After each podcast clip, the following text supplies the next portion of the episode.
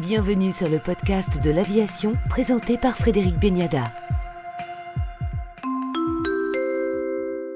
Avec nous aujourd'hui pour le podcast de l'aviation, Mourad Majoul, président d'Avico, leader européen de l'affrètement. Bonjour Mourad Majoul. Bonjour Frédéric Beniada. Avico s'en sort un peu mieux que les autres face à cette pandémie C'est vrai que nos activités sont, liées à 100% en transport aérien. Et comme le transport aérien, Avico traverse une période compliquée. Alors nous sommes arrivés, comme vous dites, à limiter la casse en, jouant sur différents artifices. Nous étions propriétaires avec nos partenaires islandais d'une compagnie aérienne lituanienne Avion Express qui exploitait une vingtaine de 320. Nous avons signé la vente d'Avion Express au mois d'octobre 2018. Euh, nous étions propriétaires de la société Flybus, société de transport de passagers par bus sur Charles de Gaulle. Et nous avons cédé nos parts au mois de février 2018. Sur la partie A7, entre 2018 et début 2019, nous avions vendu 3 des 5 à 320 que nous euh, avions en pleine propriété. Et du coup, nous sommes arrivés en début de crise avec une belle trésorerie et surtout en s'étant débarrassé de nos, de nos positions à, risque, je dirais. Vous limitez la casse parce que vous vous êtes séparé de nombreuses activités à risque, mais sur votre cœur de métier, l'affrètement, qu'en est-il? Alors c'est vrai que nos activités traditionnelles se sont effondrées.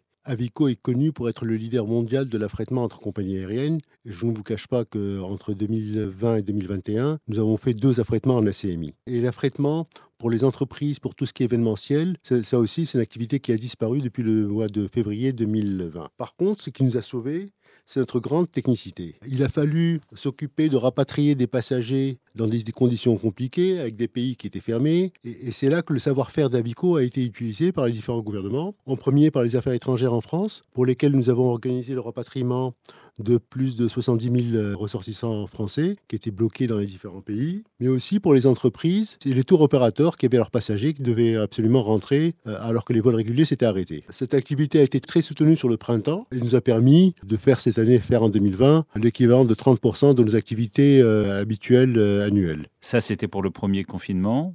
Et aujourd'hui, qu'en est-il de vos activités? Nous tournons beaucoup au ralenti. Alors, euh, nos services sont encore utilisés parce que les vols réguliers ont complètement disparu. Donc, on intervient pour rapatrier des pétroliers, des, gens qui travaillent dans les mines. Euh, on intervient aussi pour transporter des marins pour rejoindre leur navire, etc. Ça reste une activité très marginale qui n'existe que parce que les vols réguliers ont beaucoup diminué. Il y aura des opportunités après cette crise? Ce qui est clair, c'est que les meilleures années d'Avico ont été post-crise. Nous avons connu une belle croissance après le 11 septembre. Les années post-2008 ont été les meilleures années d'Avico et euh, notre activité, alors j'ai du mal à le dire comme ça, mais notre activité explose quand il existe une grosse disparité entre l'offre et la demande et c'est ce qu'on va connaître a priori avec la, cette reprise. C'est comme ça que vous voyez la sortie de crise? Nous envisageons la reprise avec beaucoup de sérénité. Nous avons profité de cette crise pour remettre en place des outils informatiques. Nous avons utilisé le temps que nous avions pour reformer nos collaborateurs. Et c'est vrai qu'aujourd'hui, Avico est en bonne position pour faire face à une reprise qui risque d'être brutale. L'offre a fortement diminué entre la défaillance des compagnies et les avions qui ont été repris, et la demande risque d'exploser à partir du printemps-été 2021. Nous serons là avec nos outils pour y faire face. Nous avons aujourd'hui une équipe motivée et nous avons capitalisé sur un vrai savoir-faire que nous comptons utiliser pour la reprise. Vous dites en gros, on sera prêt parce que nous, à aucun moment, nous n'avons cessé totalement notre activité. C'est vrai, nous avons, nous avons gardé des équipes motivées grâce effectivement à ces vols compliqués que nous avons eu à,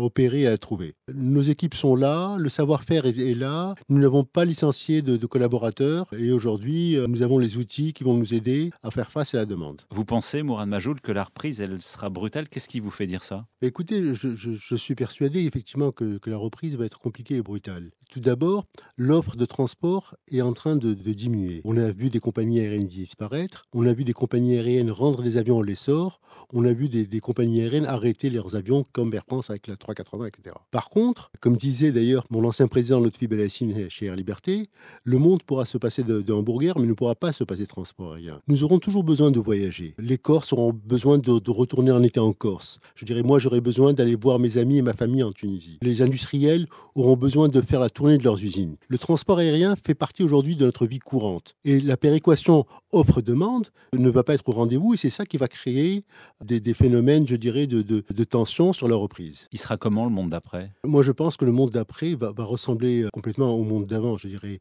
On a connu cette pandémie comme on a connu des crises plus ou moins, sûrement moins importantes, mais les fondamentaux sont les mêmes. Après, il faudrait que les acteurs du transport aérien tirent un peu les leçons de cette crise pour essayer de se remettre de mieux travailler ensemble, de mieux communiquer ensemble, ne pas attendre l'aide des gouvernements pour asseoir le transport aérien en France. Ça fait 30 ans que, le, que les différents gouvernements laissent dépérir le transport aérien en France. Et si on continue comme ça, demain pour aller à Rome il nous faudra, ou à Madrid, il nous faudra sûrement transiter par Istanbul ou par Oman. Aujourd'hui, les organismes comme IATA ou la FNAM n'ont pas été au rendez-vous. Les acteurs doivent être là. Je trouve quand même scandaleux les augmentations de tarifs proposées par Aéroport de Paris en cette année de crise. Et effectivement, il va falloir que les, les compagnies se serrent les coudes pour éviter que le transport aérien ne disparaisse en France. Vous trouvez que le pavillon français se défend mal et va encore perdre des parts de marché? Écoutez, moi, moi j'ai commencé en compagnie aérienne, j'étais directeur d'exploitation d'Air Liberté il y a à peu près 30 ans. Et à l'époque, nous étions une douzaine de compagnies aériennes en France. Regardez combien il en reste aujourd'hui. Et quand on voit comment ont été traitées les dernières assises de l'air par le gouvernement, je ne pense pas que l'aide va venir je dirais, du, des politiques. Il n'en est rien sorti de ces assises. Malheureusement, je crois que tous les acteurs du transport aérien attendent les réponses à leurs questions, effectivement. Comment on peut inverser cette tendance? Il faudrait que les, que les autres les acteurs du transport aérien français puissent mieux travailler ensemble, mieux communiquer ensemble, en se fédérant dans un peut-être un ensemble qui regroupe tous les acteurs du voyage pour avoir plus de poids face effectivement aux autorités politiques qui ne pensent que le transport aérien ne sert qu'à recouvrir de l'impôt. Vous pensez donc que le transport aérien, le secteur fait pas assez de lobbying Oui, le, le, c'est une de, de, nos principales erreurs, effectivement. Nous, avons, nous ne sommes pas arrivés ensemble à mettre en place des outils de lobbying pour défendre notre métier. Merci Mourad Majoul, président d'Avico, pour le podcast de l'aviation. Merci Frédéric Beniada.